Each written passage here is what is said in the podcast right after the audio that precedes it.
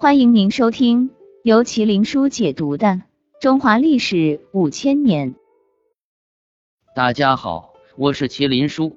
康熙八岁登基，六十九岁驾崩，在位六十一年，是中国历史上在位最长的皇帝。康熙一生有皇后四人，妃、嫔、贵人、答应、常在等共五十五位妻室，多妻必多子。康熙共生子三十五人，子孙曾孙一共一百五十多人。人到七十古来稀，康熙在人们准备为他庆祝七十大寿的时候去世，已登古稀之年。古代皇帝长寿者少，短命者多，康熙属于长寿者。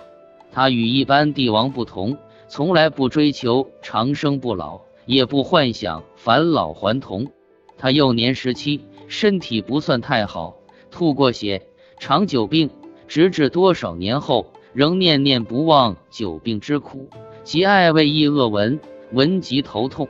但他一生不消极保养，而是以积极态度从事骑射、狩猎和田园劳动，或猎于边墙，或田于塞外，增强身体素质，锻炼勇果无敌精神。康熙帝认为恒劳而治易。如果长期安逸劳累，就会经受不住。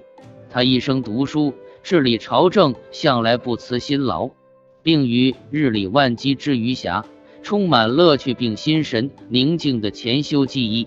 其兴趣嗜好高雅不俗，生活上节饮食，慎起居，不喜厚味，喜粗食软蔬，所好之物不多食，不上豪华，爱简洁。这种良好的精神状态和习惯，使他避免了迷乱生活之害，因此始终保持了旺盛的精力，并健康长寿。